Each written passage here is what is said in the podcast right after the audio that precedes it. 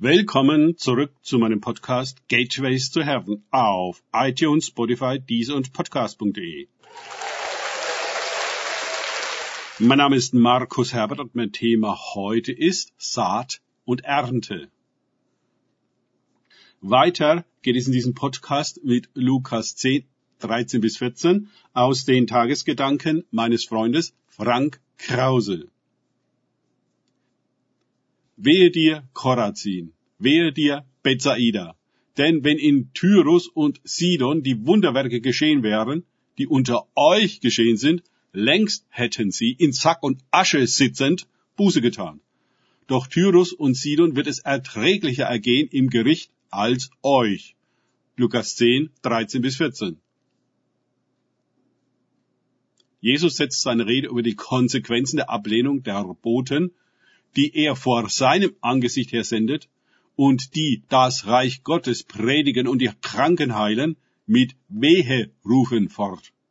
Das passt so gar nicht in unser Bild des mildtätigen Jesus, der jede Schmach und jedes Nein danke mit christlicher Demut und Geduld trägt, bis sich doch noch eine Seele erweichen lässt, kurz seine Palette an religiösen Angeboten zu checken. Meiner Meinung nach sind die Seelen ohne eine Erweckung nicht fähig, Jesus wahrzunehmen.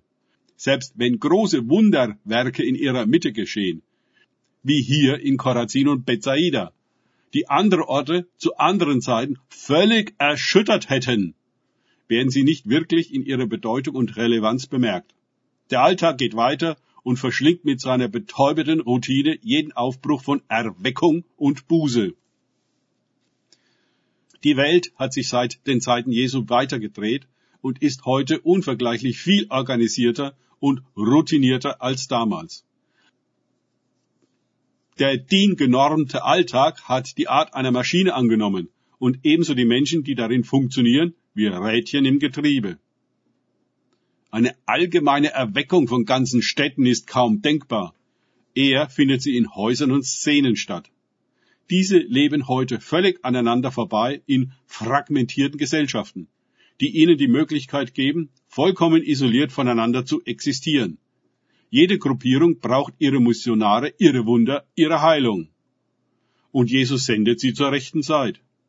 Diese Zeit der Heimsuchung wird erkannt oder leider nicht erkannt. Dann wird das Reich Gottes empfangen oder ignoriert.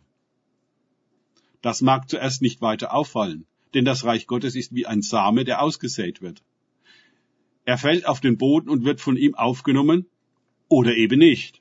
Wo er aber aufgenommen wird und aufgehen kann, beginnt ein neues Leben, eine immer weitergehende Bewegung, die dynamischer ist, als es die Menschen aus sich selbst heraus sein könnten.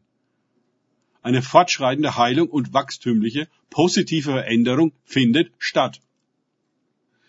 Mit der Zeit wird der Unterschied zwischen den weiter vor sich hin sterbenden Häusern und Szenen sowie den auferstehenden Häusern und sich wandelnden Szenen immer deutlicher. Inmitten des Alten wächst etwas Neues auf. In der Wüste blühen Blumen. Jeder Missionar hat mit der Frage zu kämpfen, was seine Arbeit überhaupt bewirkt.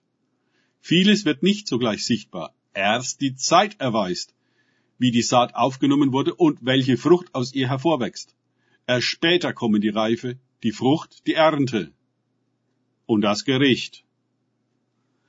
Danke fürs Zuhören. Denkt bitte immer daran, kenne ich es oder kann ich es, im Sinne von erlebe ich es.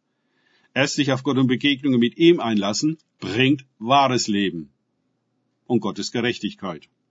Gott segne euch und wir hören uns wieder.